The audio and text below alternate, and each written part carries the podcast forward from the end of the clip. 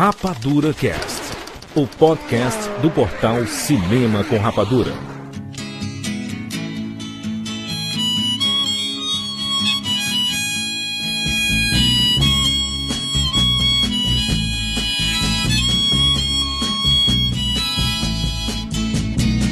There must be some way out of here. Say the joker to the thief. There's too much confusion. I can't get no relief. Sejam bem-vindos, seres rapadurianos de todo o Brasil. E está começando mais uma edição do Rapadura Cast. E eu sou Jurandir de Filho. E no programa de hoje nós vamos fazer um listão 30 clássicos obrigatórios. Estamos aqui com o Maurício Saldanha. Obrigatórios assim, né? Cada um, cada um com a sua opinião, né? tá ok, tá ok. Juliano D'Angelo. Respect the classics, man. E o nosso amigo, o vovô do Rapadura Cast, Sérgio Vieira, seja bem-vindo. Sede todos vós bem-vindos ao espetacular e maravilhoso universo da sétima arte. Muito bom. Nossa, mais clássico que isso, impossível.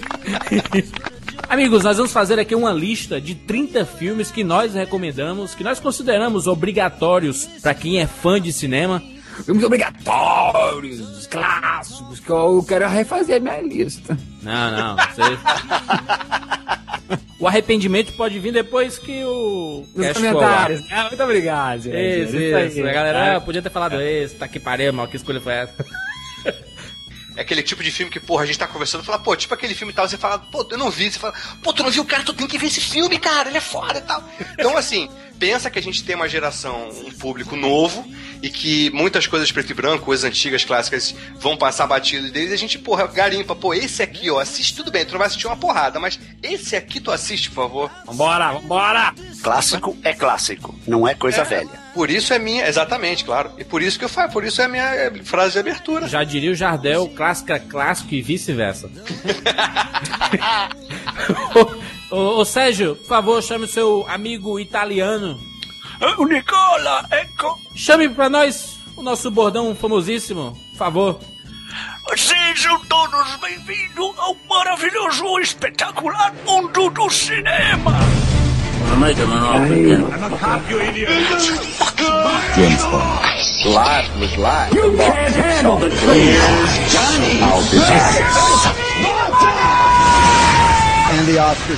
Rapadura Cast.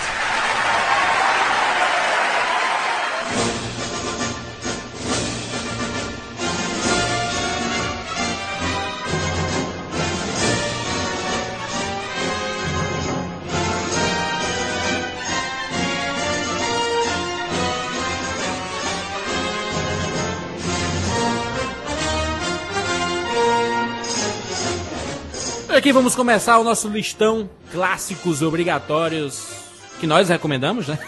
As nossas recomendações. Bom, a minha primeira recomendação é um filme de 1938, As Aventuras de Robin Hood, Ah, maneiro. do Errol Flynn. Maneiro, maneiro. Eu assisti esse filme pela primeira vez quando a gente gravou, Maurício. Lembra? A gente gravou um Claro. Rapadura Cast sobre Robin Hood. Primeira vez que eu assisti, um filme de 38 e fiquei maravilhadíssimo com a produção. Figurino fantástico, engraçado, passa rapidinho e tem uma história bacana, apesar de umas tiradas até é, brincando com os governos daquela época. E adorei, cara, adorei. Minha recomendação, As Aventuras de Robin Hood, filmaço do Errol Flynn, divertidíssimo. Eu recomendo mesmo assistir.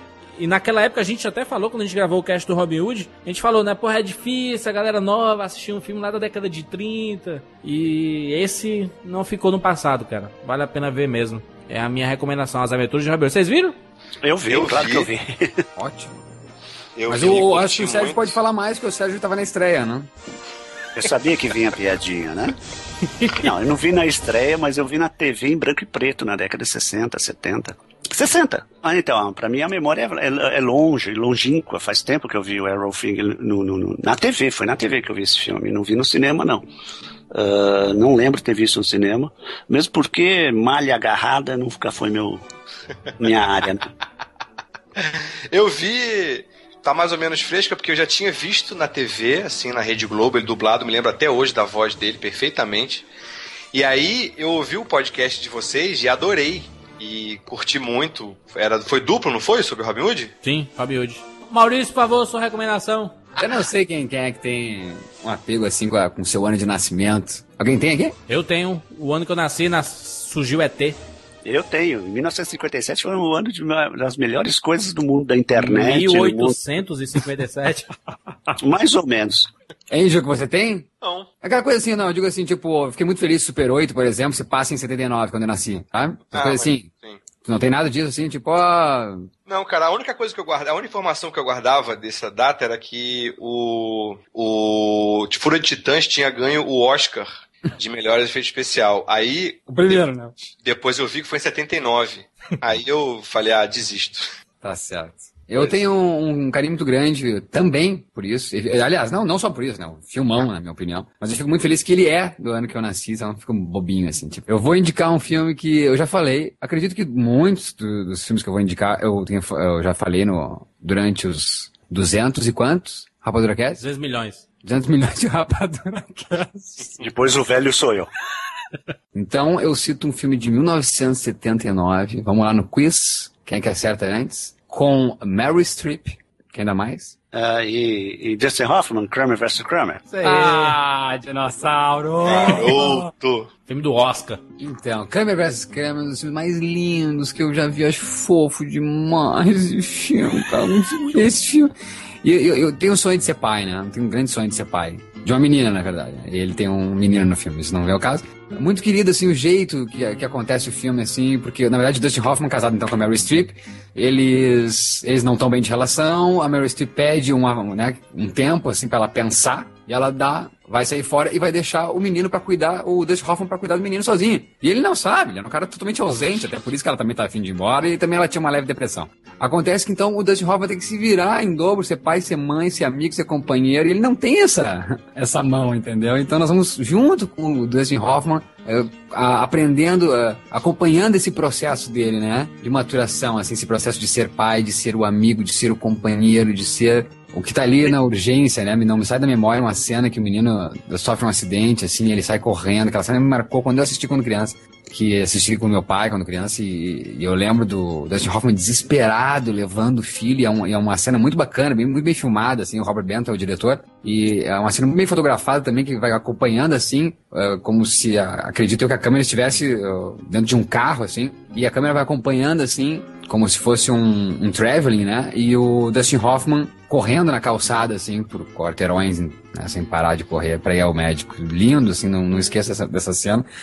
É um dos filmes que tem umas grandes histórias de bastidores, assim, que acharia legal comentar algumas delas aqui, como, por exemplo, em uma cena, assim, chave do filme, que não, não posso dizer qual cena, mas é que Robert Benton queria muito que a Meryl Streep se emocionasse na cena e não vinha, sabe? A emoção. E o Dustin Hoffman, já macacão velho, a Meryl Streep era mais novata ali, né? Ele percebe que o Robert Benton queria a emoção que a Meryl Streep não estava conseguindo chegar. Só que, daí, isso o Dustin Hoffman contando no, nos features, né? Nos, nos documentários. Daí, pra quem não sabe, vale lembrar também que a Mary Streep foi casada com o John Cazale, que fez o Franco Atirador. E, na verdade, ela também fez, né? Eles, enfim, se aproximaram no Franco Atirador, de 78, que era então um ano antes do... Então era muito recente o envolvimento dela com o John Cazale e a morte de John Cazale, né? O John Cazale morreu logo muito próximo às filmagens do Kramer vs. Kramer.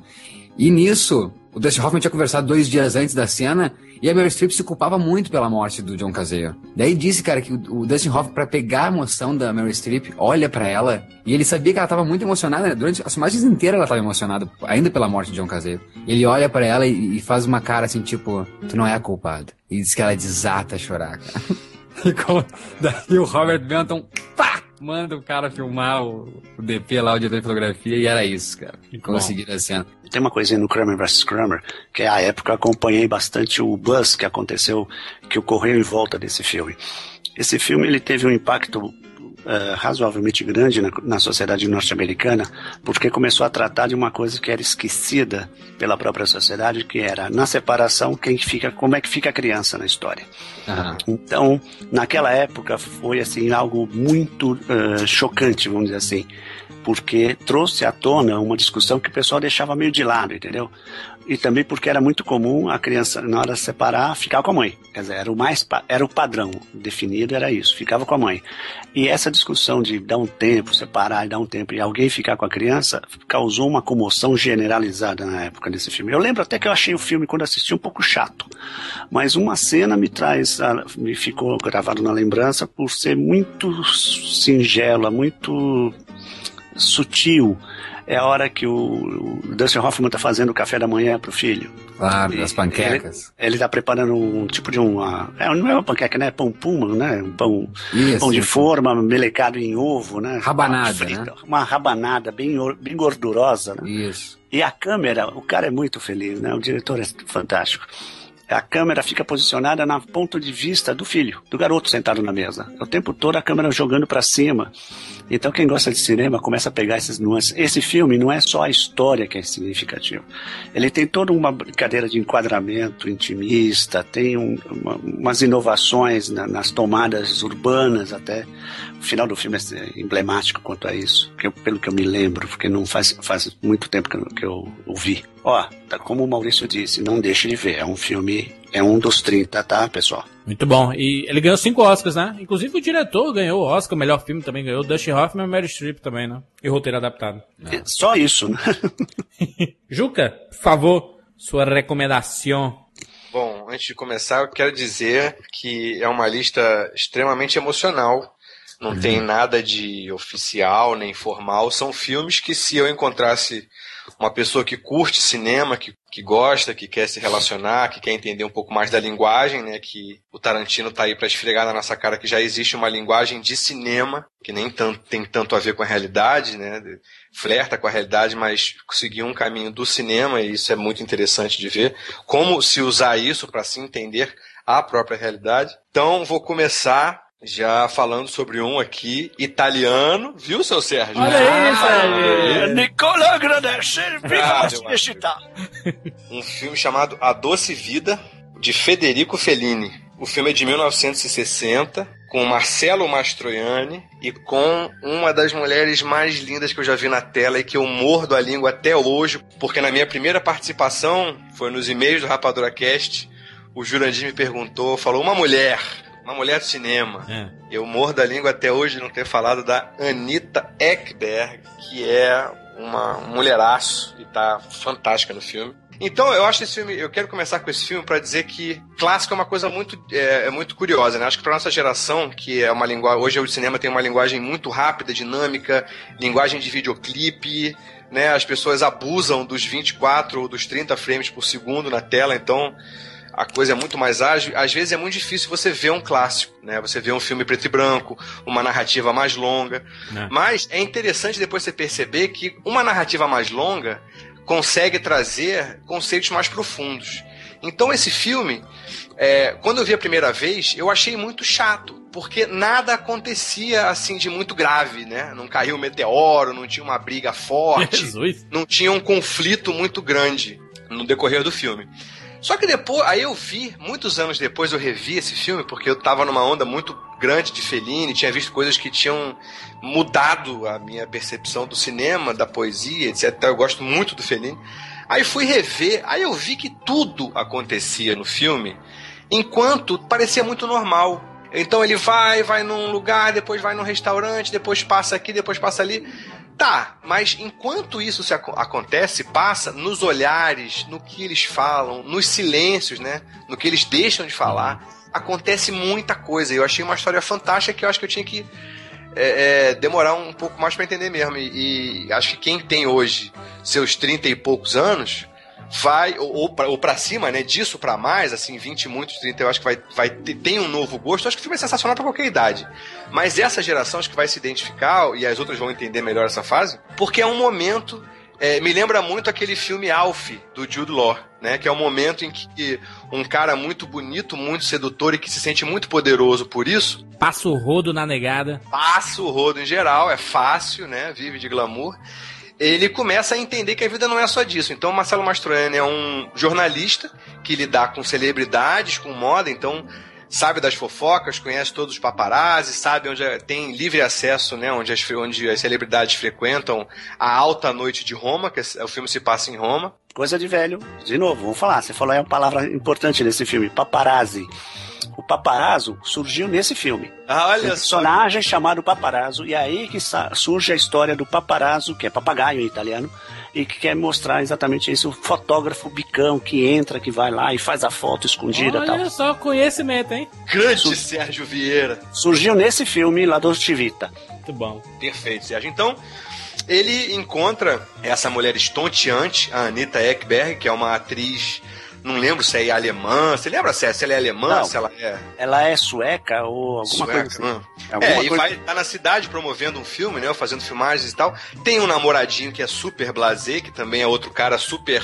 É, é, é, ofuscado pelo seu poder, sabe que é maravilhoso, talentoso, rico, pega ela a hora que ela quiser e tal. E ela quer se divertir, ela quer viver a vida, ela tá ali pela, pela poesia e pela vida, não pelo glamour de nada. E aí ele fica, ele que já tá assim ficando mais velho, tem uma deusa em casa esperando ele, sofrendo de amores e insegurança, porque ele também é, é, quer mostrar para ela que ele é poderoso, que ele pode pegar aquele, que é aquelas coisas de, de macho, de, de heterossexual inseguro, né, Jurandir? Como Sim. diz o, a nossa grande biblioteca Schwarzenegger explica pra gente, e a Stallone também. Então, ele começa a, a, a, ver aquela coisa vazia da vida dele, começa, começa a entender que isso não é tudo, e, e, e o processo e durante o filme isso vai tomando contornos interessantes. Então é um momento em que a gente começa a reavaliar a nossa vida, a entender, a, a dar uma segunda olhada nos reais valores da vida. Então acho um filme muito bonito. Ele começa a ver o quanto vazia pode ser essa doce vida ou as diferenças de o que a vida tem que ser para ser doce. Então, recomendo. Sérgio Vieira, sua recomendação. Bem, é, eu, ao contrário de todos até agora, eu fiz uma lista pensando exatamente no tema, clássicos. E clássico dentro da nossa visão de clássico para o pessoal conhecer cinema, né? Isso. Eu não quis entrar na questão dos clássicos que eu acho, considero intimista, né? Pessoalmente, bem lá no meu íntimo, clássicos específicos que são imperdíveis para mim. Tá, e eu, e eu fiz uma outra brincadeira, eu trabalhei por décadas. Então eu vim andando com décadas para montar uma coisa que abrangesse o cinema como um todo, tá? Então tá mais didático do que nunca, mas são filmes do meu coração também, são filmes que eu gosto e recomendo para qualquer um. Então eu vou começar lá de trás, tá? Eu vou andar, hoje eu vou andar pelas décadas. Então eu começo lá de trás, na década de 30, e essa é impossível. Charlie Chaplin, Luzes da Cidade. City Lights, de 1931, é indispensável você ver. Muito bom. A gente já falou sobre isso no especial Charlie Chaplin, já falamos desse filme, isso. já secamos esse filme quase. Eu acho que não, a gente não precisa muito a fundo. Como disse o Maurício naquela época, abre o coração, assista o filme e tá tudo bem. Ele foge um pouco do, do, do estereótipo mesmo que o, o Chaplin estava criando naquela época, né? É, é a saída dele, é a hora que ele sai mesmo. Da, ele saiu do, do, com o circo, né? Com, ele tenta sair um pouco do, do da, da, assim, da pantomima, do palhaço, da, da risada fácil. Em Luzes da Cidade, ele, ele é um. Você pode falar que é uma, comédia, é uma comédia romântica, né? Como é que era na abertura, Maurício? Maurício que lembra, né? Direitinho. Na abertura, acho que era uma pantomima romântica, uma, uma coisa assim. Pantomima romântica, isso. Então ele já isso. trata do romance, ele já trata da vida das pessoas, né? Ele já não faz mais piada. Tem piada. Ah. Cara, eu lembro agora de dois filmes que acabam com um sorriso e são impecáveis, que é Magnolia e Luz da Cidade. Então, que, que gostoso. São poucos os filmes que acabam com um sorriso, né? É o vagabundo se apaixonando pela florista cega. É a Dame Vagabundo, né? De alguma maneira. tipo Madame Vagabundo. É. é. a minha recomendação, eu vou continuar nos anos 30, aliás, no, um ano depois do Robin Hood. O Mágico de Oz eu sou absolutamente fanático por tem, fantasia. Tem que ter um leão, né? Tem que ter um leão no meio, né? Eu, não, eu sou, eu sou, sou fanático por fantasias, né? Eu já disse que a maior obra de arte da fantasia para mim é o Peter Pan. Eu adoro a obra do Peter Pan, inclusive a sua criação, inclusive aquele filme Em Busca da Terra do Nunca, que eu adoro também, com Johnny Depp, que mostra a criação da. E os Peter, Peter Pans, né? Desde Sim, o Hulk, a volta do Capitão Gancho, ah, desde adoro. o Peter Pan do, do PJ Hogan, todos esses. Acho que a gente ainda pode um dia fazer um programa sobre Peter Pan no Rapadura Cast, que tem muita coisa para se falar, mas o Mágico de Oz especificamente é um filme que tem uma premissa linda e é impossível não achar bacana, cara, o Mágico de Oz, cara. É lindo, é lindo, é lindo. Grande, grande dica. É engraçado que eu lembro Mágico de Oz, eu lembro dos Trapalhões também, cara. o Didi, o, o, o, Mágico de Oroz. Que tem toda a ideia, todo o coração que tem o Mágico de Oz, sabe? E É lindo, cara. Eu adoro. É um dos que eu mais gosto de Trapalhões. o leão covarde que quer ser corajoso, o homem de lata que quer ganhar um coração, a Dorothy que cai naquele mundo, universo da- diferente, né? Passa um, um tornado no Kansas e leva ela pra esse mundo fantástico. Esse espantalho quer ser inteligente. Isso. Que, que premissa fantástica. E tem uma frase que até hoje, quando eu viajo, eu tô viajando muito recentemente, e eu chego em casa, eu sempre digo que é a frase que a Dorothy fala, que é There is no place like home.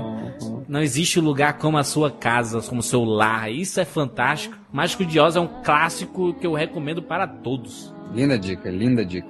Maurício, sua recomendação, por favor. Eu sou o rei de dizer que o original é melhor do que o remake. Eu tô afim de falar de alguns remakes na minha lista de hoje. Eu vou falar de um filme que se chama O Sol por Testemunha. E quando eu assisti o talentoso Ripley, eu fui atrás, eu gostei muito da história, mas eu, eu sabia e vi em reportagens que existia um original, que era do René Clamont, René Clamont, e eu fui atrás e, e me deparei com uma obra espetacular de um dos melhores finais que eu já vi na história do cinema, aqueles finais twist, aqueles finais de deixar você com a boca aberta sem acreditar no que você está vendo. E de um filme que para mim superou muito o, o original. É, respeito assim o trabalho do Matt Damon, acho que o cara é Hoje respeito mais ainda o Matt Damon e, e tenho um carinho em voltar pra trás e lembrar da filmografia dele, vendo o quanto esse cara se empenhou em todos os papéis que ele fez. Só que o Alain Delon, cara, tem um ar muito mais misterioso do que o Matt Damon. É um cara que, se nós eh, no Brasil temos o Santoro, se os Estados Unidos eh, teve a época lá maravilhosa com, dos anos 80 com o seu Rob Lowe, se a Espanha teve Julio Iglesias, a França teve o Alain Delon. E é incrível, assim, como o cara que era, que tinha essa a beleza, assim, era um, um cara muito bonito. Não concorda, Sérgio, que você viveu essa época? Ah, sim, esse cara era o famoso galã, né? O Era um galã, né? Era um galã. moreno e tal. E ele, é, ele atuava muito bem, por sinal, não era, não é nem um bobinho, não. O cara era Exatamente. muito bom. E conseguiu fazer um dos melhores vilões que eu já vi também no cinema, Barbado e tal. Ele foi um. Teve um, um- Eu não consigo lembrar o nome do filme francês. eh, não teve circuito, aquelas coisas meio perdidas. Ele fazia um bandidão, um chefe de gangue. Ô, ô Mal, que, esse filme é o quê, mano? O Sol é por o, pra quem viu o, o Talentoso Ripley é aquilo, né? É, é só ver o Talentoso Aliás, fica a dica, então ver os, veja os dois, né? E aí, pra vocês depois eh, dizerem aí o que, que acham melhor, se é o Só por Testemunho, original, ou então o Talentoso Ripley da refilmagem com o Matt Damon, Jude Law, Philip Seymour Hoffman. É a história do, da, da Patricia Highsmith, né? Aquele romance onde o, cara que muda de personalidade, né? Ele inventa personalidades pra dar golpe, é um golpista, né? É, eu, eu, eu, eu caí na armadilha, né? Eu sou o famoso campeão de não ler nada a respeito de um filme que tá aparecendo, ou então que, ah, que aparece, cai na minha frente. Eu não, não, não gosto de ler ou procurar alguma coisa a- antes a respeito do filme. Então eu fui assistir esse o talentoso Ripley e falei, conheço essa história. E ainda assim você gostou, Sérgio? Eu gostei do talentoso Ripley, mas eu- ah, sabe aquela. Eu sei como acaba essa história, sabe? Eu fico E não acaba assim, igual, né? Não, eu Não acaba igual. acaba- é, por isso eu tô Não acaba recomendando o original, porque o final do original é. e- É, e é eu- outra eu- coisa. E eu li que foi um escândalo na época, assim, porque é contra a moral e tudo mais. É uma, uma coisa que, de, ba- que balança, assim, o final, o final do filme. Juca, a sua recomendação? One Flew Over the Cuckoo's Nest.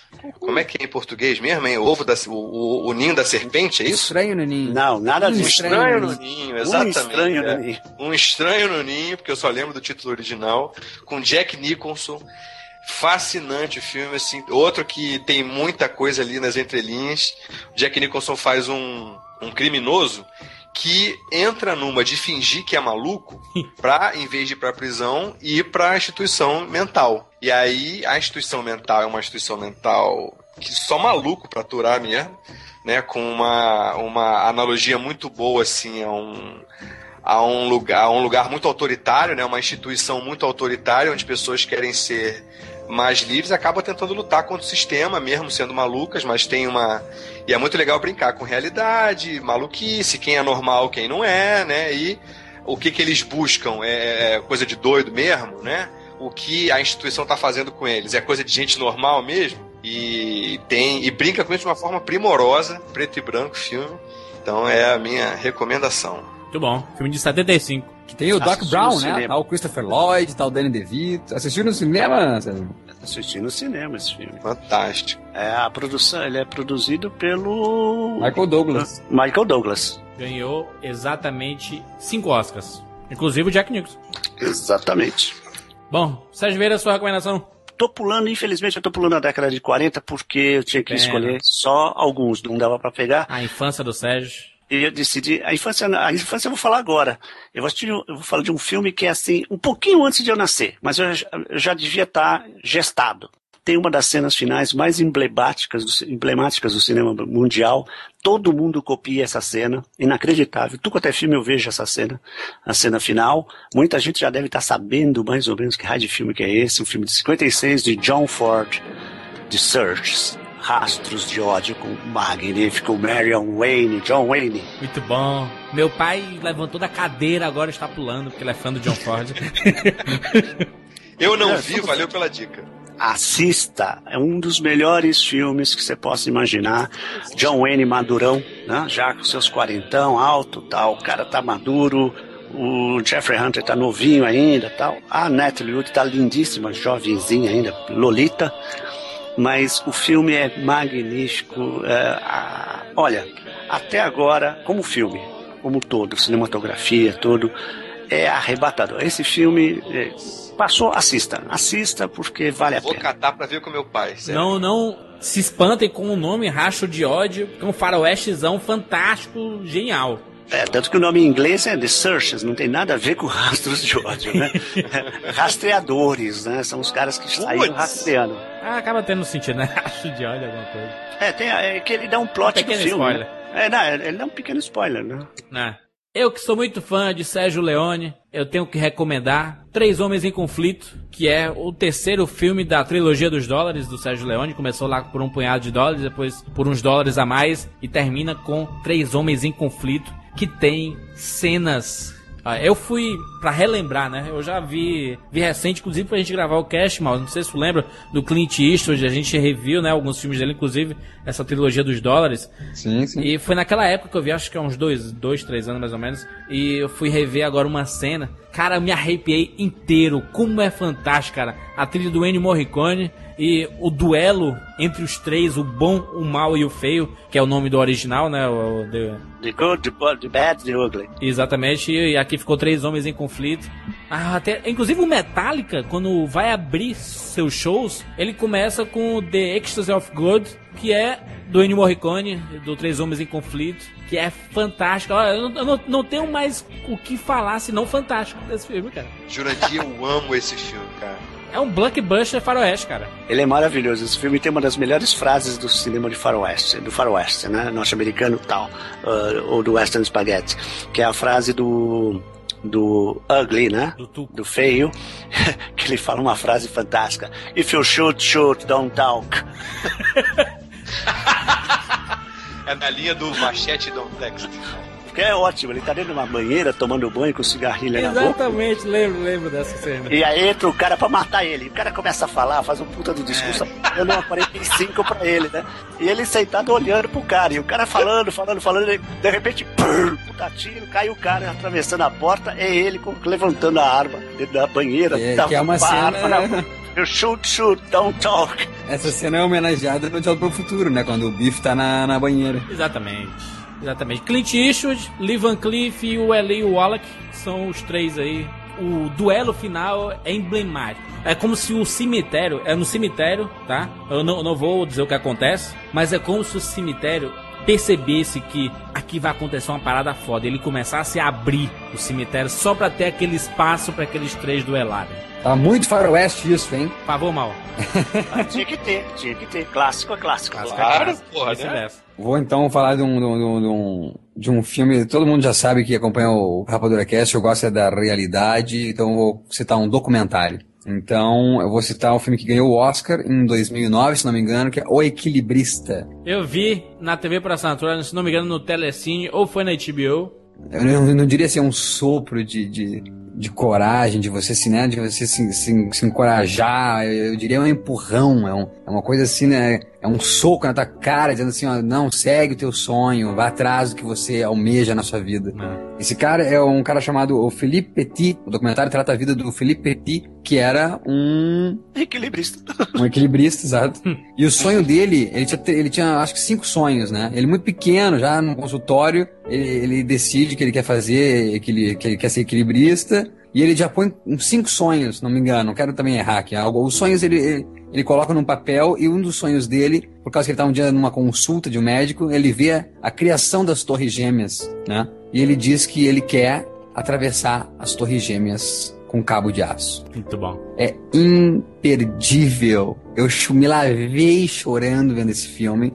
É espetacular esse filme. O Equilibrista, não perco. Maravilha. Juliano D'Angelo, sua recomendação. Então, seguindo no clima dos Júlios e do Sérgio, vou recomendar um, um filme que não é um remake, mas é uma. gan- ganhou uma grandíssima homenagem. Foi, foi, foi grandiosamente homenageado no Kill Bill do Tarantino, que é A Noiva Estava de Preto, do François Truffaut. O filme é de 68. Meus amigos, quem gostou de Kill Bill, assista esse filme, porque ele é, é assim, ele é tão bem chupado por Kill Bill você não consegue ficar puto com o Tarantino, você fica muito grato ao Tarantino por ter visto o espírito da coisa, porque eu assim, é, é- é claro que o, que o Bill fala muito mais a nossa língua, né? No- é, a Noiva Estava de Preto não é um filme tão fácil, apesar do, de eu gostar muito dele. A, é Jane Murro, que é a noiva, ela está deslumbrante, de linda e de blazer e com a determinação de samurai, tanto quanto a, a Uma Thurman, tanto quanto a Beatrix. Então, é, é linda a homenagem. É é- e é- e é- e ele faz, e, o, e o Tarantino faz de um jeito que ele quer que você saiba que se você viu A Noiva Estava de Preto, ele tá homenageando e, e não tá assim copiando aqui, copiando ali, sabe? Não serviu pra tapar buraco. A controvérsia, né, Juca? A contro... não, é, não é bem assim, não, né? Bom, na minha opinião é. A mesma trama, a mesma coisa. Verdades existem ao gosto do freguês, meu camarada. É muito justo, muito justo. Mas é meio chupadaço, né? É, não, mas eu Tem acho gente isso. que fala acho- que o Bill que é a maior revolução do planeta Terra e não conhece a noiva de a noiva de preto, né? Ah, pois é, mas na minha opinião, é verdade, você tem toda a razão, eu nunca vi o Tarantino falando com essas palavras, mas vendo a noiva estava de preto e vendo que o Bill, eu diria que ele quis que você soubesse que ele estava homenageando. Sabe outro cara que faz isso pra caramba? Hum. É, é Almodova. Almodova tem em cada filme seu uns dois ou três ali escancaradamente chupados. A gente aqui não sabe porque não viu metade dos filmes que o cara viu. Ou os filmes que ele viu pra usar como referência. Mas ele conta nas entrevistas, ele fala e tal. Então eu acho legal porque, é, de, de, sei lá, da nossa geração, digamos que um décimo, ou vamos ser otimistas aqui, metade vai conseguir ver a noiva estava de preto. Dessa metade, metade não vai entender porque é o que a gente estava falando, é outra narrativa, é outra linguagem, são outros Sim. ciclos. Então, é legal também o Tarantino pegar o espírito daquela coisa, daquele, daquele argumento, e dar uma roupagem nova de um jeito que eu acho nada mais do que. nada menos do que digno, bonito. Que um plágio pode ser um plágio, pode ser uma homenagem. Eu acho que é, eu diria, eu se eu fosse Truffaut, não me sentiria sacaneado por ele, sabe? E, e acho um filmaço, recomendo bastante também, bem interessante. Sérgio Vieira, sua recomendação. O meu filme, a gente estava passeando em 62, eu não pude deixar de homenagear na época um classicão, assim, uma das coisas arrebatadoras para mim. Eu era novinho quando assisti já, um pouco de, bem depois do lançamento, mas assisti no cinemão. Lembro até hoje, Cinemascope, tela imensa. Eita, tô nervoso. Qual, Sérgio? E aí começa um céu azul, cara, estrelas, milhões de estrelas, Laurence da Arábia. Um dos filmes mais pegados que eu já vi quando garoto. E esse não sai da cabeça. Grande Sérgio. Puta, como eu amo esse filme também, cara. Tu sabe que Esse- nesse. ne- ne- ne- ne- ne- eu não sei se daí me corrijam vocês aí, então, que amam o, o, o Lawrence. Eu acho grandiosíssimo, mas eu prefiro o Dr. Givago. É, é mais, é mais menininha, né? O tema de Laura? Lara. Lara, Lara, perdão, Lara. É mais de Isso Lara. vai te pegar. Peter O'Toole. Peter O'Toole dando um. É, a mulherada carregava caminhões por ele, né? Mas o filme, ele é um filme. Ale- Sir Alec Guinness, né? Também. Anthony Quinn com um nariz falso, parecido igual o meu, assim. Mas é um filme é longuíssimo, né? Três horas e catatal, né? Mas o, o filme, ele tem a questão da grandiosidade dele. é, pegou bem a época, né? De filmes grandiosos, né? paisagens longas, grandes paisagens tal. E aproveitando o cinemascope, aquela coisa 75mm tal. Mas, é, além de tudo, a parte, a própria música, a parte musical, né? a- o cuidado de produção deles foi excelente, foi maravilhoso. O filme tem uma fotografia invejável. E é arrebata, é um filme arrebatador. E aí, quando eu, eu garoto, eu fiquei mais maluco ainda quando eu descobri que esse filme é uma história real, né? Tá certo, tem um- uma boa dose de romance ali, mas é real. É um do início do século do início do século XX, um militar inglês e ali que é o Lawrence, que é um tenente e tal. E, e- e a- o filme conta a história desse cara, como ele consegue unir as tribos e, e criar todo um me- mecanismo ali na Arábia, naquela, naquele, na Península Arábica lá, para resolver um problema que o Império Britânico tinha causado na- no século XVIII, né? século XIX, que era dividir para conquistar. Né? Aí dividiram tudo, aí caíram fora, largaram os caras para brigar entre si para resolver o problema. E a história é real. É romanceada pra caramba, mas é muito. O filme é magnífico. O filme, não percam, assistam. Vão achar meio datado, concordo, se alguém vai falar que é datado, mas filmes contam histórias e dentro da sua realidade temporal. Todos Exatamente. os filmes que a gente está recomendando, você tem que chegar e se transportar para a época. Não tente assistir um filme da década de 40 com a cabeça de 90 ou a cabeça de 2010. Se posicione numa época pós-guerra, tá? O pessoal passando fome ou muita gente morta nos campos da Europa. Ou seja, sempre assista o filme com os olhos da época. Talvez assim você, alguns filmes que ficam datados, né, com o tempo, por causa da evolução da linguagem cinematográfica, continuem bons, né? Exato. As histórias sempre são. como Já diziam alguns, algumas pessoas, né? Que ah, todas as histórias Shakespeare já contou. Assistam com calma, analisem, prestem bem atenção. Vocês vão notar onde que a turma de hoje bebeu. Isso aí, Sérgio. A minha recomendação, outro clássico do cinema, nós já comentamos aqui em uma edição específica, mas vale falar novamente. Cantando na Chuva, 1952. É um Jurandir pegou as caras. A galera sabe mais ou menos o meu gosto e sabe que eu não gosto de muita frescura. Essa parada meio intimista demais, indie demais. Eu sou, eu gosto de filme que seja bom, bom mesmo, pra qualquer tipo de público. Eu sou, eu sou meio que representante do povo. E o Cantando na Chuva, Cantando na Chuva, ele é um filme espetacular e dá pra você assistir independente do seu gosto é, cinematográfico. A não ser quem não gosta de musical, né, Jurandir? Tirando isso, o pano de fundo dele é muito bacana porque situa a gente naquela época da, da, da migração do cinema mudo pro cinema falado, né? É justamente o mote do filme que são os atores que faziam muito sucesso no cinema mudo, mas depois começou o cinema falado. Alguns tinham voz feia, alguns não sabiam cantar, não sabiam falar direito e perderam empregos, né? Então ele mostra lá o Jenny Kelly, um ator fantástico, per- fazer performances abso- absolutamente geniais. Existe uma, uma- existe uma história, existe uma história do próprio Gene Kelly, que ele tava na, numa parada de ônibus, eu já comentei isso num cast, mas vou lembrar. Ele tava na parada de ônibus já velho, assim, e tava chovendo. E as pessoas se ligaram que era ele, e um começou a cantar, e todo mundo começou a cantar Just Sing in the Rain. Que bonito. Ele disse, cara. ele disse que nada na vida dele foi tão emocionante quanto esse dia. É demais, é demais. Cantando na Chuva é um clássico mesmo, está em todas as listas da história do cinema aí.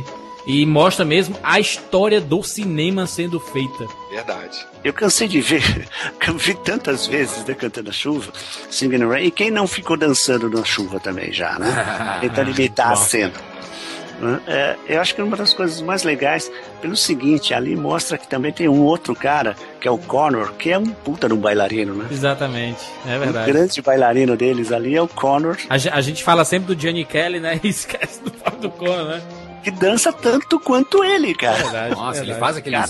Qual é aquela música? Smile, não? Qual é aquela música? uh, um dos primeiros números? que Tem Ah. um sofá, que ele dá um show. É verdade, o sofá, parede, caraca, fantástico. Não, ele dança com toda a peça, né? Com a vassoura, com o sofá, com não sei o quê. Ele vai Incrível, dançando na incrível. sala. Fantástico. O cara é muito bom.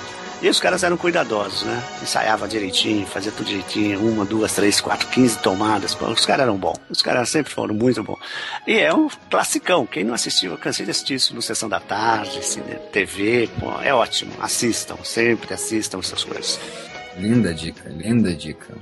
Bom, Maurício, recomende. Olha, eu vou mudar minha lista aqui, porque o Juca abriu minha cabeça e falou de Truffaut, e acho que tem que falar de Truffaut, e daí tocou em mim, assim, porque eu tenho, já mostrei algumas vezes, acho, eu tenho tatuado no meu, corpo aqui, cara, Julius e Jean. Se eu falasse 10 filmes agora, seria um dos 10, e filmes indispensáveis para a vida de alguém que ama cinema. É, é um trabalho que eu, que eu fiquei maluco, eu fui atrás de tudo, eu fui atrás da, da obra do Henri Pierre Rocher, que é o, o autor de Jules e Jean. Eu li o livro, comi o livro, eu sou um cara que demora para ler livro, né?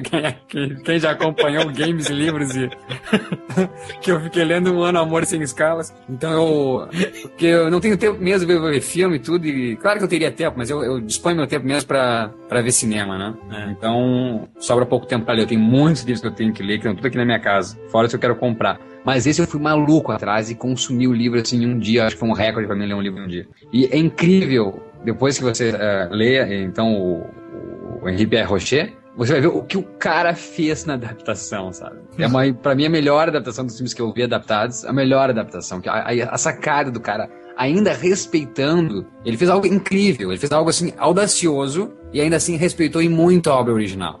A pena é que o Henrique, é, o, o, Pierre, ele morreu antes da, da, da obra estar no cinema.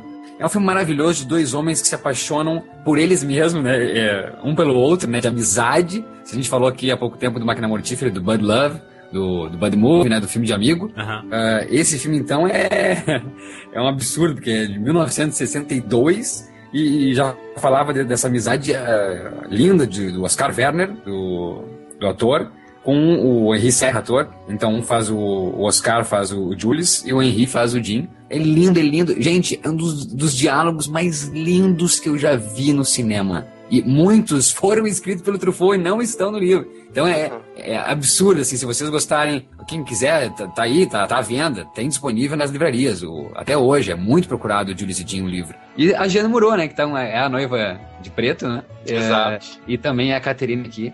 Volto a dizer, gente, imperdível, espetacular, tecnicamente impecável. O Truffaut era um monstro, um monstro da direção monstro. Quer assistir aí o, o, o, que o Juca falou? Acho que até comecem pelo que o Juca falou, até pela relação com o Tarantino, para ficar mais uma coisa mais, mais tranquila, até porque é, é o Jean é de 62, então é preto e branco. Acredito que o A Noiva Estava de Preto não é preto e branco, né? É colorido, né? Não, é preto e branco, é preto e branco. É preto e branco também, perdão? É, preto e branco, é preto e branco. Uh, e veio depois ou antes? Qual é o ano do A Noiva Estava de Preto? É 68, veio depois. É, veio depois. Então, mas começa então de repente com o mais atual.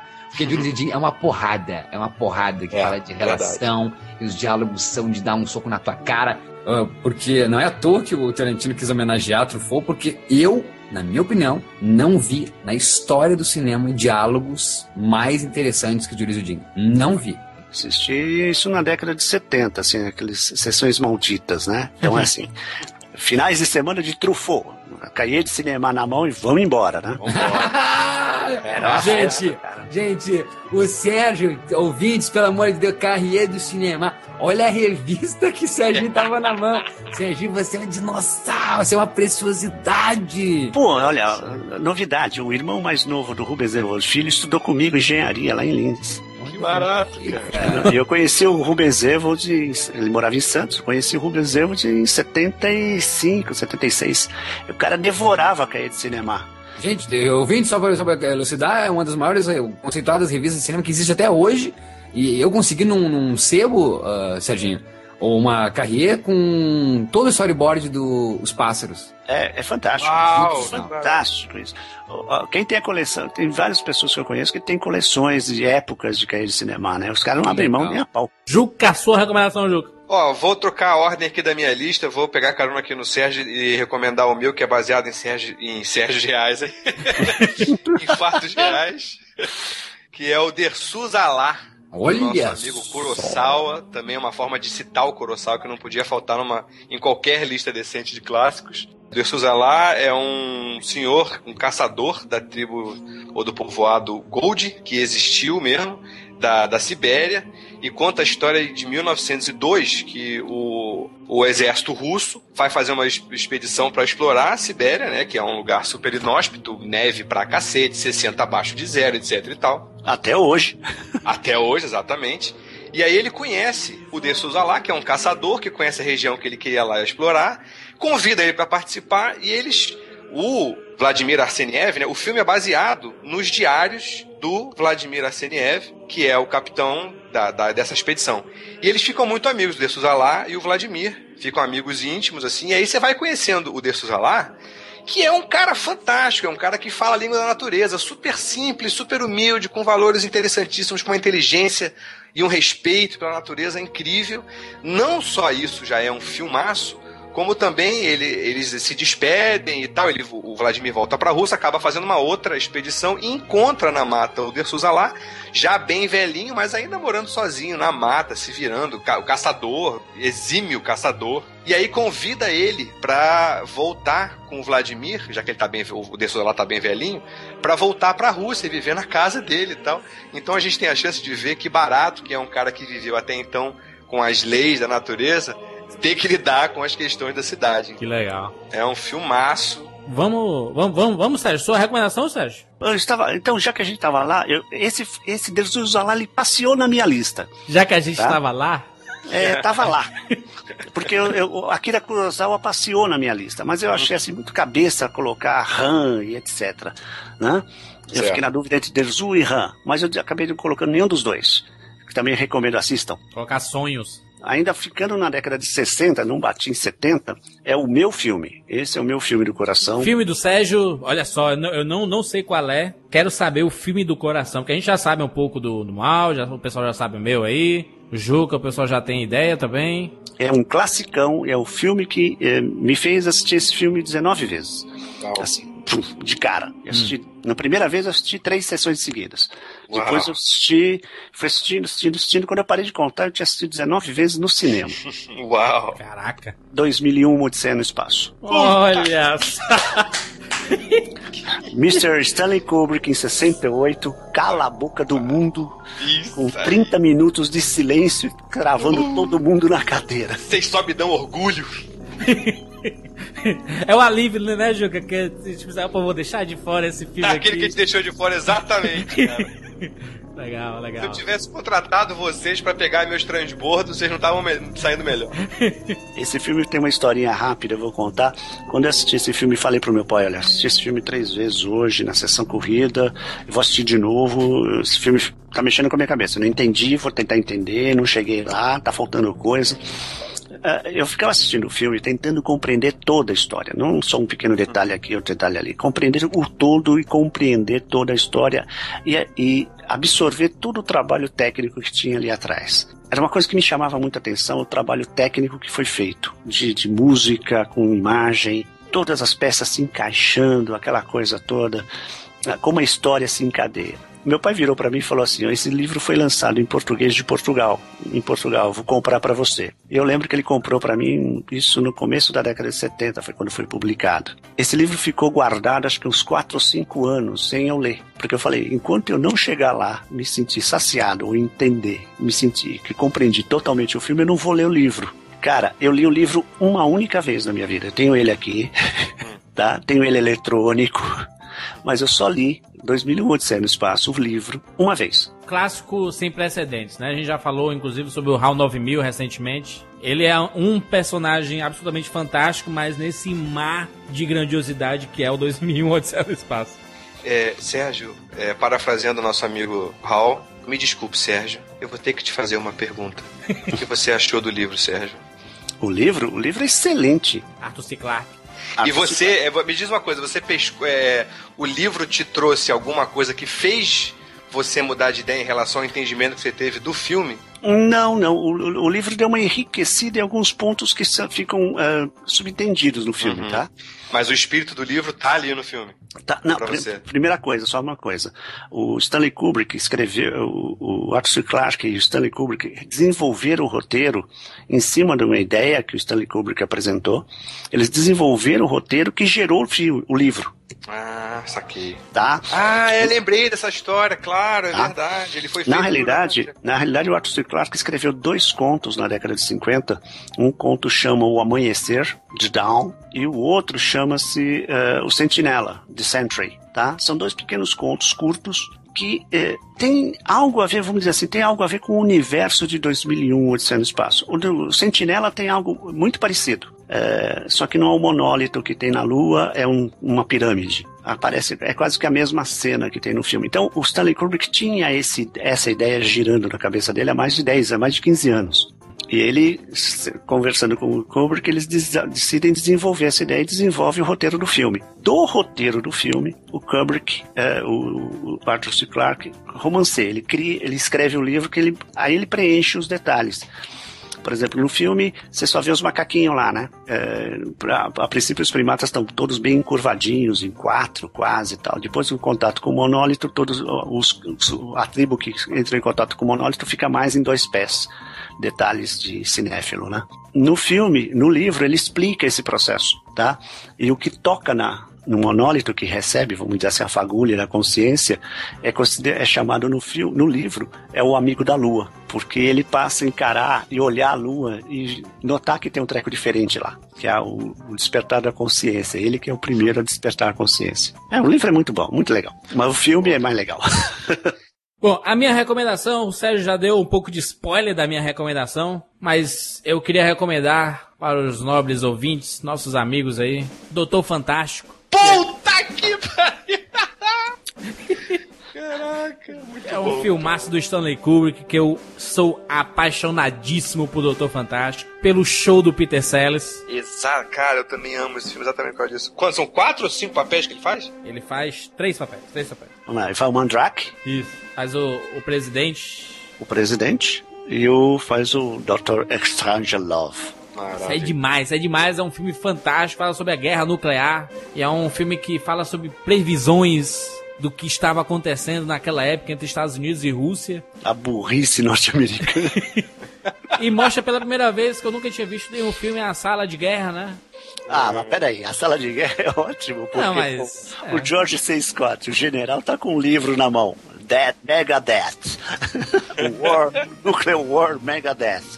Existem relatos de que o, o Kubrick mandava ação, o Peter Sellers fazia o show dele e o, o, o Kubrick ficava se rachando de rir, nego esperando ele falar corta e ele não conseguia. De tanto que ele ria, ele tinha crises Ah, de riso nesse filme. Só pra você ter ideia, a cabeça do Kubrick, como é tão legal, que ele faz uma sacanagem tão legal, que o, o, o, o general, o coronel que entra, que pira lá no, no- no- que prende o Mandrake, lá na, insta- na instalação militar, que entra e começa a tirar no escritório dele, lembra qual que é o nome dele? Tá na plaquinha em cima da mesa, Jack D. Riper. Jack Estripador. Jack Estripador. Ali- aliás, o, o filme todo é cheio dessas ironias, né? As placas, tem uma hora lá que é, tá acontecendo uma guerra, aí aparece lá de fundo, paz, né? Busquem a paz. E tá putaria acontecendo. É, não, eles estão trocando tiro e a plaquinha tá lá, nós cuidamos da sua paz, né? Nós buscamos a paz. assim. Exatamente. Doutor Fantástico é uma obra de arte, você tem que assistir. Você tem que assistir Stanley Kubrick não é tido como gênio à toa. Não é à toa. Maurício, por favor. Então é isso, pessoal, aí se puxou nos clássicos, né? E eu fico muito triste, assim, de saber que as pessoas que acompanham a Rapadura Cast não tenham visto já Doutor Fantástico, ou então o 2001, porque nós fizemos um cast espetacular sobre Stanley Kubrick, né? Exatamente. Espetacular, cara. Eu, eu escuto, reescuto esse cast, acho muito bom. Vocês estão de parabéns. Há uns quatro anos que a gente fez, né, Mal? Saudoso Bruno Mendonça estava junto. Se vocês não ouviram ainda, e o Rafael pegar. E se vocês não estavam. Se vocês não viram ainda, pelo amor de Deus, se você que tá ouvindo já tinha ouvido o Stanley Kubrick em cast e ainda não viu nenhum desses dois, pelo amor de Deus. Recomendo você colocar no Google Stanley Kubrick e Rapadura Cash. Eu só lamento não ter participado desse programa. Eu também, É, foi, muito. foi, foi, foi uma nossa falha. Esse, o Miyazaki e o Nolan são os que eu mais me arrependo, mais me arrependo, não, mais lamento não ter participado. Vou subir um pouquinho aqui de anos. E vou citar um filme pra quem não, pra quem não viu, pra quem não lembra, mas houve muita ah, briga na época de que um tinha chupado o outro, de quem é que tinha chupado o outro, mas um, esse veio antes desse outro. E eu acho o outro melhor que esse, mas eu quero citar esse. A gente citou aqui filmes clássicos, então nada mais justo do que citar uma diva também dos clássicos. A gente citou a Jane Moreau, a gente citou a Anita Ekberg, né? Sim. E vou citar também então a querida Audrey Hepburn, que em seu último filme, Always, Além da Eternidade, de 1989, seu Steven Spielberg dirigiu. Só que ele tem uma plot semelhantíssima ao Ghost do Outro Lado da Vida, que veio um ano depois. A Richard Dreyfuss morre num acidente de avião e a Holly Hunter fica ali desesperada, né? Claro, o Richard Dreyfuss morto ainda fica com seu espírito ali rondando a Terra porque ele tem que entender. E se lá o, o, o Patrick Swayze tinha também a ajuda uh, de um outro espírito, uh, o Richard Dreyfuss vai ter, na verdade, a ajuda mais de um anjo que é interpretado pela queridíssima Audrey Hepburn no seu último filme. Então fica aí a dica, Always, Além da Eternidade, muito bonito. Aliás, tem até a música Smoke It In Your Eyes, do The Platers, que também era um clássico, então.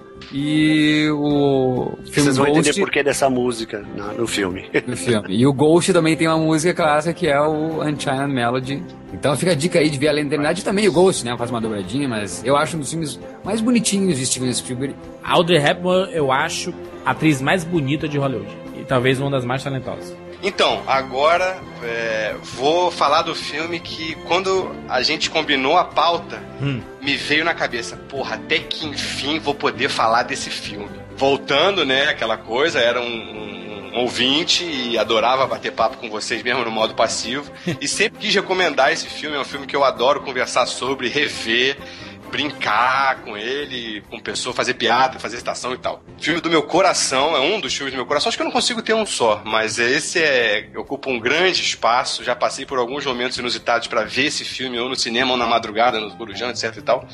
Que é Os Destemidos Caçadores de Vampiros, ou, perdão, mas o seu dente está no meu pescoço.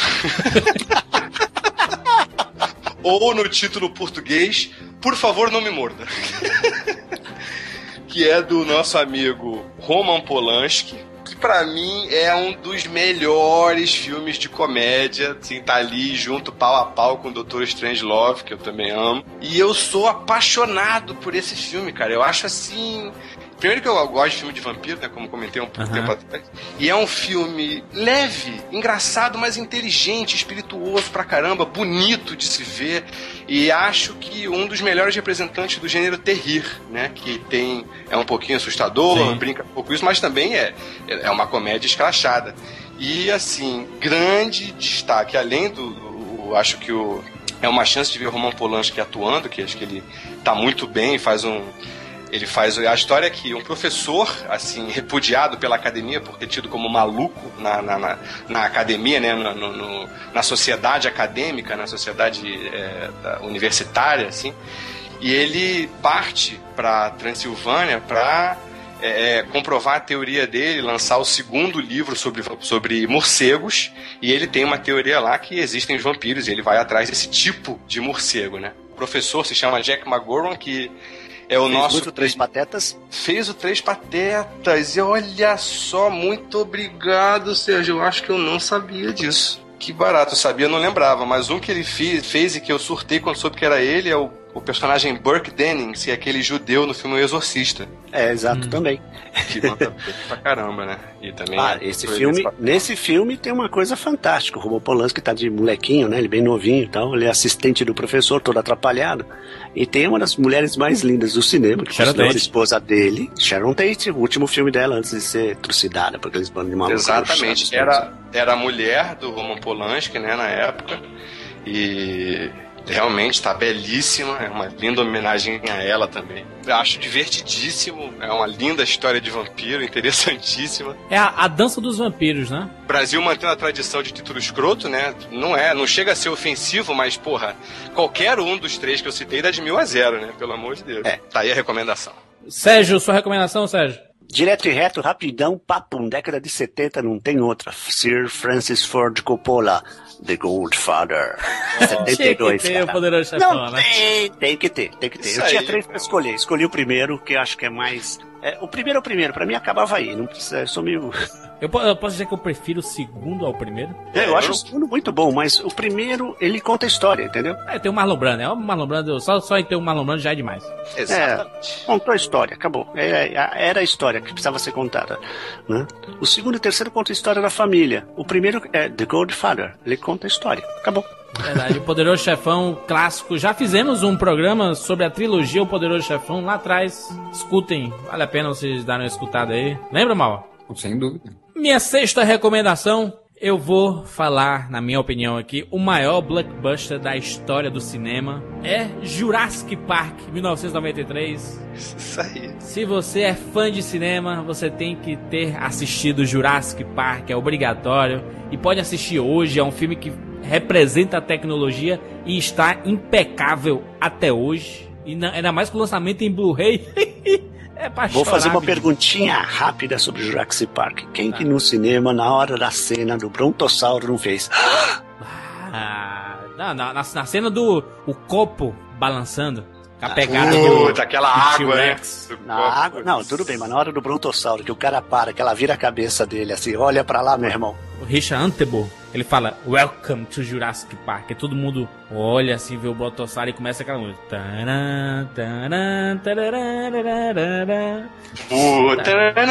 Chore, meu filho, chore, meu filho. Eu mal fizemos o Rapadura Cast 150 só pra falar desse filme. Não podia ser menos emocionante. E eu tinha que recomendar. É um filme que tem que, que o cara que ama cinema tem que assistir. Porque ele deu um novo patamar em termos tecnológicos. Né? Ele mudou a tecnologia no cinema. Exatamente. É, é, a- a- eu que sempre gostei de, de técnica de, de CG, né? Essa parte toda de, de desenhos e aplicação em computação gráfica e tal. Eu fui ver exatamente pela questão técnica, né? E eu levei minha filha mais velha. Então, na hora que a gente tava no cinema vendo, cara, na hora tirou o fôlego. Realmente tirou o fôlego. Maurício, sua recomendação, Maurício, seu sexto filme. Documentário tocou meu coração, chorei pra burro. Nascidos em Bordéis. Ganhou o Oscar também de melhor documentário. Zana Brinsky e Ross Kaufman, esses dois gênios dessa sensibilidade maravilhosa. Que a fotografia, os fotógrafos vão ensinar fotografia para os filhos das prostitutas do Distrito da Luz Vermelha na Índia. Vão dar uma câmera para cada criança e as crianças vão sair fotografando, cara. Isso aí deu origem a um projeto The Kids with Cameras, que é muito legal, onde mostram as fotos, inclusive, da, não só do- da- das crianças do filme, ou de outras crianças filhas de prostitutas na Índia. É lindo, cara. É uma homenagem à fotografia, é um alento para é, é, pra você que se emociona com a situação dessas crianças perdidas, entre aspas, né? Ou não, não vai saber se elas estão realmente perdidas, mas a gente entende, né? Pô, filha de prostituta, né? Não tem ninguém em casa pra cuidar delas, elas ficam perdidas na rua fazendo o quê? Então a mulher foi lá, a americana foi lá pra Índia, colocou uma câmera fotográfica pra cada uma e foi ensinar fotografia. Lindo demais. Nascidos em bordéis. Não vou dizer resultado, mas tem até surpresas no final do filme, com o que acontece com as crianças. É muito É, legal. quero ver. Muito legal. Também não vi, quero ver. Juca, sua recomendação, Juca. Vou falar aqui de um filme que acho que eu, eu vi há não muito tempo, acho que ano retrasado, e que eu pirei, porque assim, é, a coisa da narrativa, né, acho que me faz realmente não ver muito. Eu vi muitos filmes que eu não gostei e que eu não entendi, clássicos, é, considerados super clássicos. Tem uma grande amiga, Lívia, que me recomenda e me passa um monte de filme maneiro, assim, clássico, e eu, alguns, eu falo, Lívia, pô, foi mal, não consegui pegar muitos. Mas esse foi uma surpresa, assim, eu pirei com esse filme, foi brabo, já falei com o Mal sobre ele, que é Quem Tem Medo de Virginia Woolf. Maravilha. Acho Oh, que é uma, né, não, uma grande aula de direção. O filme se passa dentro de uma casa com quatro atores o tempo todo. Fantástico. E é assim, um, um filme de personagem, né? O plot é as reações humanas de uma decantação de amargura humana, de é, os Eu lembro até hoje. Juca, eu lembro até hoje do diálogo final da, da Elizabeth Taylor. Até hoje não sai da minha cabeça o diálogo Ah. final. Tu sabia, né, Juca, que a Elizabeth Taylor e o Richard Burton estavam ah, se divorciando na época, né? Se odiavam. Não, se Maurício, odiavam. se explica Se muita coisa. Se odiavam. não se aguentavam, se matavam. Cara, fantástico. Que, que oportunidade única do diretor, do Elia Kazan, se não me engano. Não, é Não, não, é o Mike Nichols. Mike Ah, Nichols, claro, o né? Mike Nichols. O Elia Kazan é do outro filme que, que tá na lista aqui. Não, e lembra, Juca, na época que a gente conversou muito sobre Mike Nichols também, do Ânsia de Amar, que é com o Garfunkel e o Jack Nicholson? Lembra que, eu- que até tua amiga me passou? Ah, sim, mal, lembro, mas esse eu não vi. É, não, o Mike Nichols é o rei do, do, do filme com diálogo, né? E é, e é uma peça de teatro, né? Essa do. O que tem de Virginia Woolf é uma peça de teatro Ah, é, adaptada. é, lembrei, você que me contou sobre isso. Então, o filme é um casal mais velho tendo altos embates é, é, é, socialmente aceitos ou subliminares, pelo menos a princípio, com um casal bem mais jovem, né? Então, ao mesmo tempo que o casal mais velho admira e inveja aquela pureza e a beleza do amor que está começando, que é tudo lindo e tal, ele uhum. também quer detonar, porque ele quer provar que eles estão certos na amargura deles.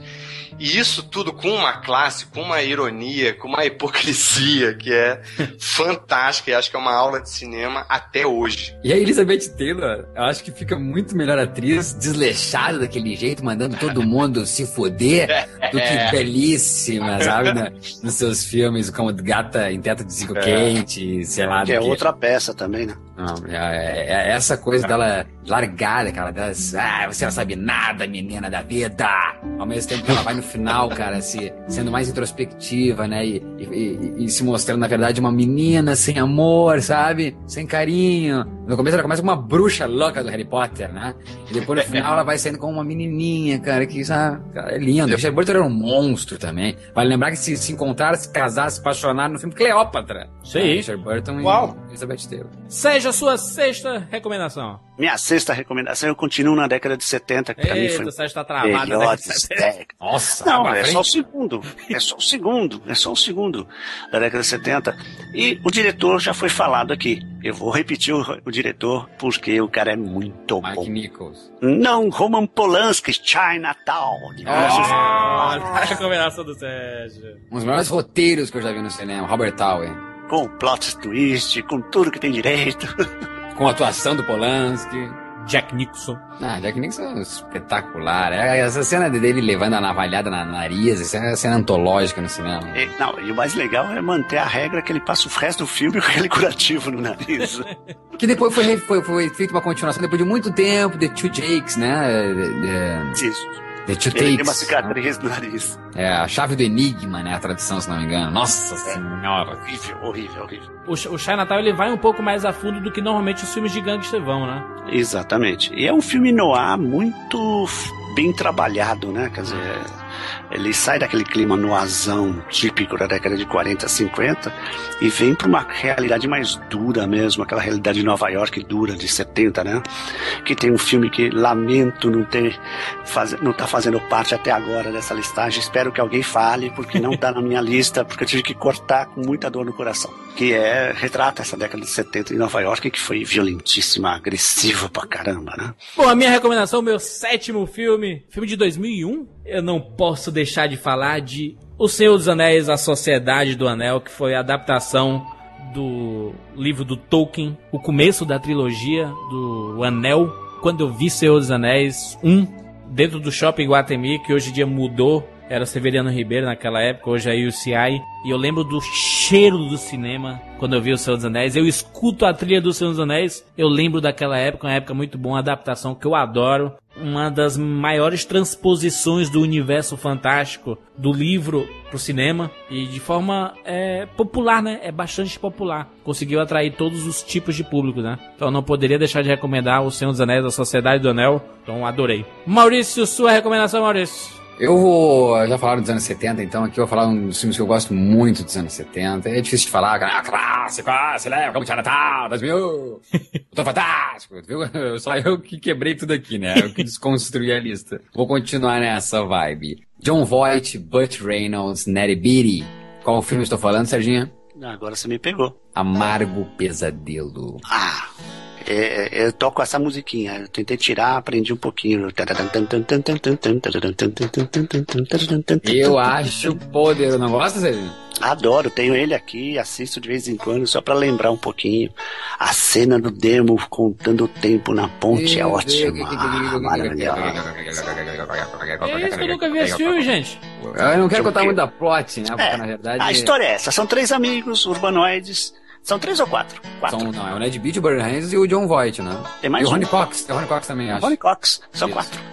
E são urbanoides e eles vão descer o rio. Conta rafting, comigo? Fazer um rafting. Não, né? não, não. Tem noção que acontece, cara. Tem noção. Não, eles, eles vão no interior, né? Vão, sobem a cabeceira do rio e vão fazer um rafting. E eles entram lá no, Arkansas, sei lá, alguma, algum um estado, eu não lembro bem qual é o estado. Eles chegam, passam por um vilarejo, encontram lá os populares, da, o pessoal que mora lá no, no vilarejo, meia dúzia de gato pingado. Tem a famosa cena do Duel of Banjos, o duelo de banjos. Lindo. É, e, é bizarro ao mesmo tempo, né? Que É é, bizarro. pessoa, meu Deus do céu. É. E aí tem, eles vão descer o rio. Um rafting. E tem assim, o personagem, o Butch Reynolds é o gostosão, é o bonzão da turma. Todos eram, É. né, os bonitões fodaços, né? O John Não era Voight. fodástico. Tinha um que era o, John Voight, o, John Brad Voight era né? Gordinho, mas, tinha uns caras. É. no- Não, eu digo, eu digo o que vai acontecer, o pessoal não sabe. É, é, é, é, que é legal. complicado de mexer com esses homens ainda, não? É, exato. bom. E aí o que acontece? Ah, tem uma cena emblemática que é muito legal, que é a hora que eles estão saindo, tudo calmo, paisagem e tal. O rio cruza uma pontezinha da cidadezinha lá de onde eles saem. E tá um dos personagens que aparece lá, não vou contar quem é, com, fazendo um movimento com o braço, não lembra, Maurício? Claro. Né? E assim, a leitura é, ó o diabo contando o tempo.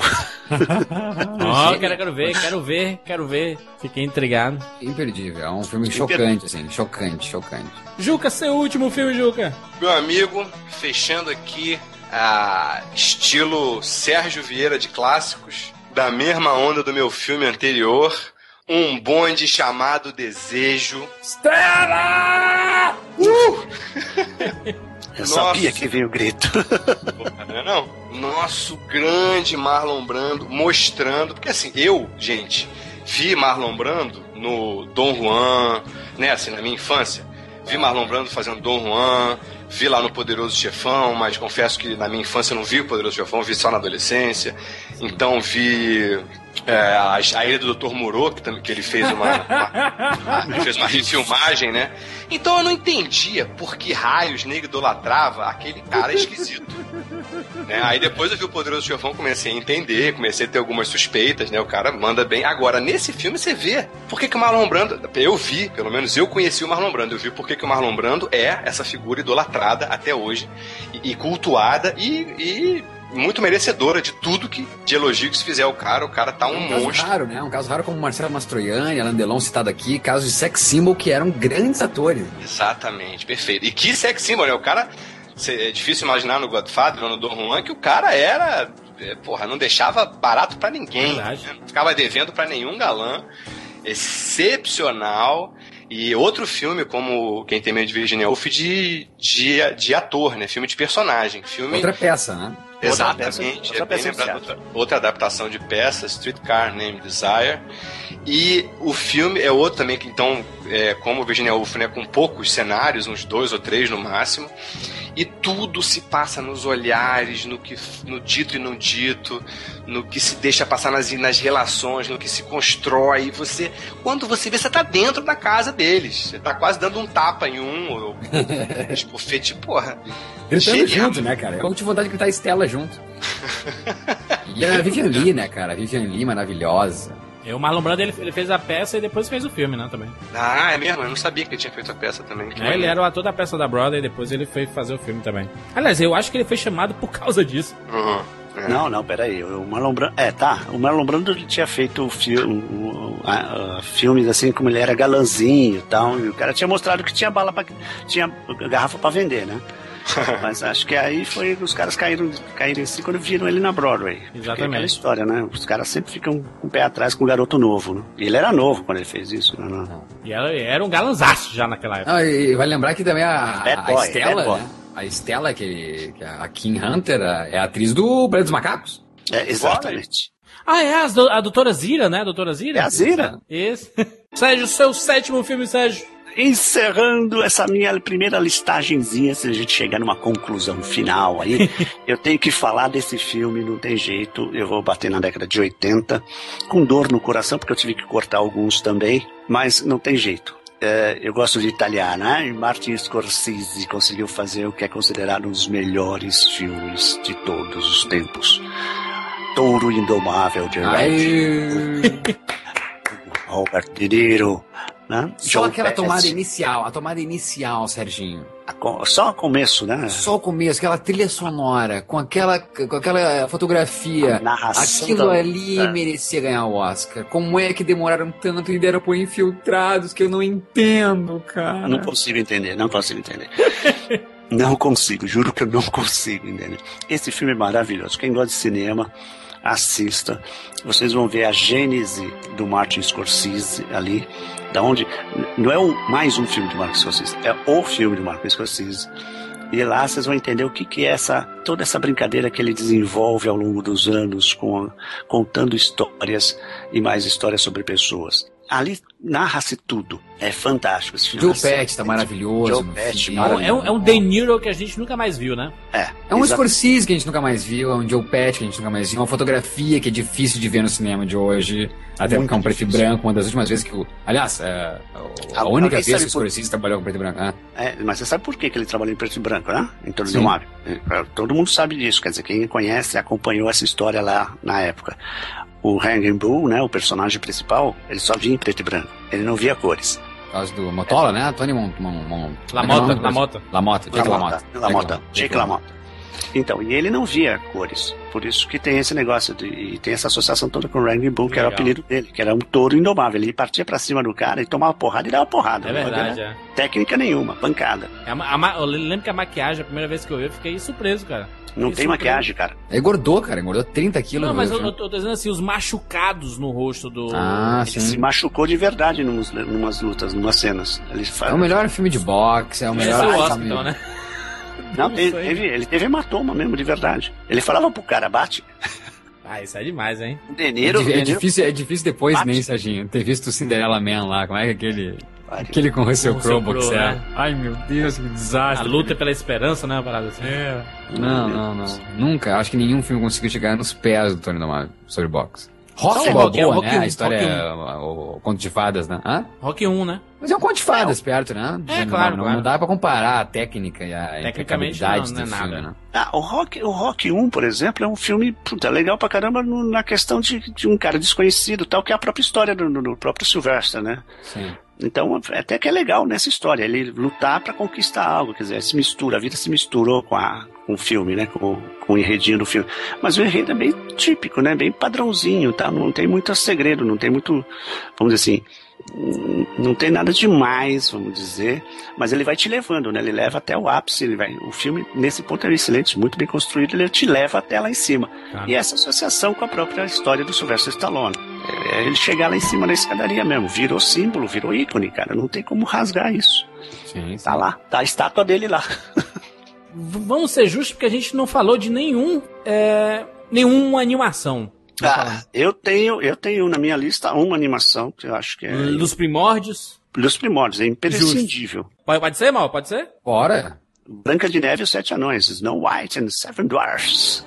Nossa, e em voga total, né? Com dois filmes pra chegar, baseados na obra. Eu acho uma- uma- o primeiro e o, o, o icônico mesmo filme da Disney.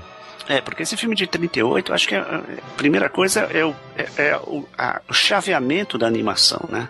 É. Todo o desenvolvimento, quer dizer, quem assistiu aquelas peças, aqueles ah, os making offs do, do, do Disneylandia que mostrava como é que foi feito, Branca de Neve e os Sete Anões, os a dançarina, os caras analisando a dançarina, fazendo, os anões, o cara fazendo o anão, as expressões, os caras compilando para chegar nos personagens, as técnicas que inventaram para poder fazer as, as- a, a filmagem, os multiplanos, coisas do gênero tal.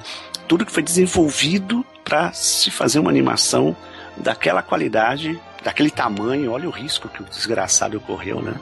Fazer um longa-metragem né, monstruoso.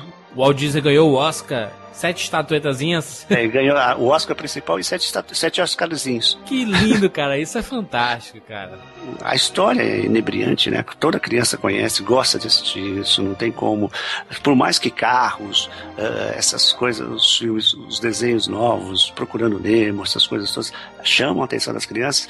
Quando a garotada vê Branca de Neve Sete Anões, sente um pouquinho que tá um pouquinho defasado, né? Porque aquela coisa meio chapada tal, tem musiquinha, passarinho, mas você percebe que tem uma nuance. O pessoal não, sei lá, acaba gostando, acaba sendo atraído por aquilo, né? Sim.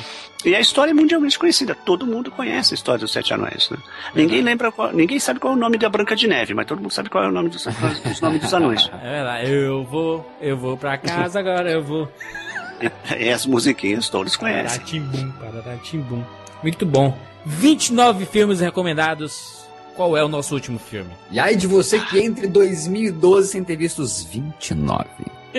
Falta um agora. E aí? E aí? O que é que fica aí? Bem, eu tenho um clássico do- de Frank Capra, que eu acho que tá na época do ano de dizer isso. Oh, Pronto. é, Frank Capra é um que a gente passou batido. né? Pronto, pronto, mal. Represente. Represente-nos. Eu falo de A Felicidade Não Se Compra. Um clássico pra mim. E não é à toa, né, que Tom Hanks é chamado de James Stewart, de novo James Stewart. É, E é, e é claro por causa do carisma, por causa de, daquele cara que entra no set e parece que, que toma conta de, do set inteiro, sabe? De todas as câmeras, de tudo. É o Nice e- Guy, né? Mr. É, Nice Mr. Guy. Nice Guy. E, e- e pelo carisma absurdo que tem Tom Hanks, é por isso. E claro, porque trabalhou com Robert Zemeckis. E Robert Zemeckis é fã declarado deste filme. Tá homenageado, de de Volta para o Futuro homenageia A Felicidade Não Se Compra. Sim.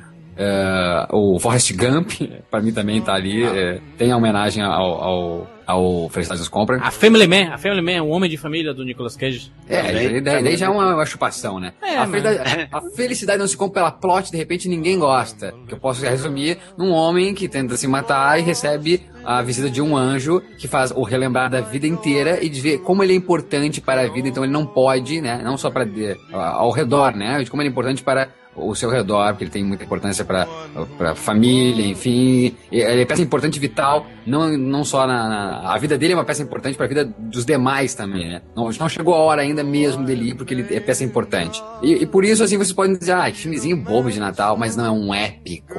Um talentosíssimo James Stewart dando um show de interpretação, um roteiro muito bacana do, do Frank Capra, a direção muito bacana, a fotografia maravilhosa. Eu sou apaixonado, tenho o Lionel Barrymore, né, que é o vilão do filme, que é o avô da Drew Barrymore, pra quem não sabe. E é um dos filmes mais queridos do Natal norte-americano. Dois filmes que passam eternamente são O Estranho Mundo de Jack, do Tim Burton, e O A Felicidade Não Se Compra. Todo santo ano se passa no Natal nos Estados Unidos, esses dois filmes. Como é o nome do filme, Maurício, em inglês? Ah, It's a Wonderful Ah, Life. que pariu, gente. Olha o nome do filme, cara. É lindo, é, lindo. Esse, esse filme é um dos um daqueles que você fala, pô, eu, aguinha com açúcar de fim de ano, etc, etc, etc. Mas não é não. Para um pouquinho, É o assiste pai com de calma. É o pai de todos. Isso aí foi feito em 46, né? 45, Isso. 46, uma coisa assim. E é um filme assim, bem pós-guerra, olha só a época, ó. Leitura de época, tá? Pós-guerra, todo mundo meio down, depressão, aquela coisa toda. Tá bom, ganhou uma guerra, mas pô, a que custo, né? E imagina um treco desse entrando no cinema, onde não tem TV, né? O pessoal ia assistir filmes de terno e gravata. Se o cara pega e encara um filme desse na tela, eu fico imaginando a reação do público da época. Nossa. Então, se pra gente hoje dá uma balançada, tal, corre aquela pequena lagrimazinha escondida, tal. Eu fico imaginando como é que funciona isso na época. Então, é, e dando grande valor a esse trabalho desses caras, porque é filme branco e preto, cara, é quase caixa de sapato que os caras filmavam. Tá bom, em 46 já não era bem assim, mas olha só o trabalho, o trabalho técnico, cuidado com a cenografia, cuidado dos atores, o pessoal atuando e contando uma história dessa. Não Olha, eu assisti isso várias vezes em, em cinema, de, de bairro, depois assisti em TV. E vira e mexe, passou eu tô assistindo. Daqueles que vale a pena ver de novo, sabe? Ele deve ser visto, então dê de presente pra alguém agora, né? Você não sabe o que dá pra algum amigo cinéfilo, ah, e dê, dê pro seu pai, que ele vai, com certeza vai lembrar desse filme. E então, eu então, veja você, a sua família. Não tem, quem não tenha mostrado, cara, que não tenha se lavado de chorar ao final do filme. Eu, eu me emociono, cara, eu emociono. Que, que espetáculo, James Stewart. É um cara que quando Logo que eu conheci, já tava veinho. Ah, eu lembro que o Jim Carrey era fã, né? O Jim Carrey disse que o maior, foi- o maior, o maior ídolo dele foi o, o James Stewart. Que, que filme espetacular, cara. É um filme que eu não canso de ver. Se eu pudesse levar 10 filmes numa sacolinha pro resto da vida, também estaria Felicidade Não Se Compra. Que, que, que, que sopro, assim, de... de de vida, sabe? É de você realmente, it's a wonderful life. Não é, não é à toa que o, o Benini, né, homenageia de alguma forma também. Sim, a vida é bela. La fita é bela, né? A vida é bela. Muito bom. 30 recomendações. filme pra caramba. Estou Nossa. muito satisfeito, Sérgio. Muito obrigado pela sua presença. Você que sempre esteve presente. Você estava ausente, mas sempre presente, como diz o, o ditado. Principalmente nas tuas piadinhas, né?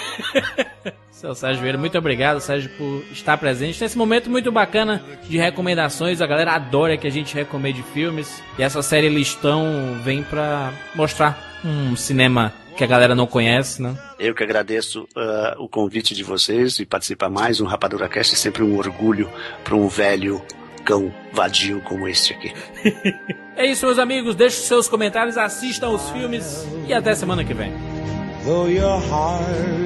Is aching, smile even though it's breaking. When there are clouds in the sky, you'll get by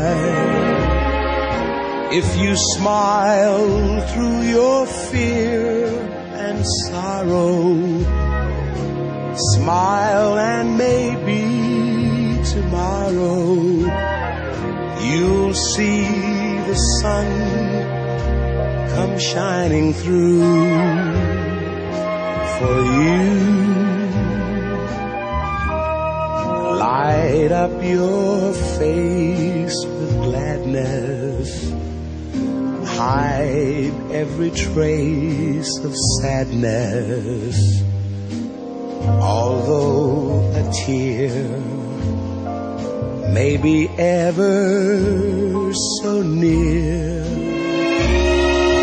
that's the time you must keep on trying. Smile, what's the use of crying? you'll find that life is still worthwhile if you just smile.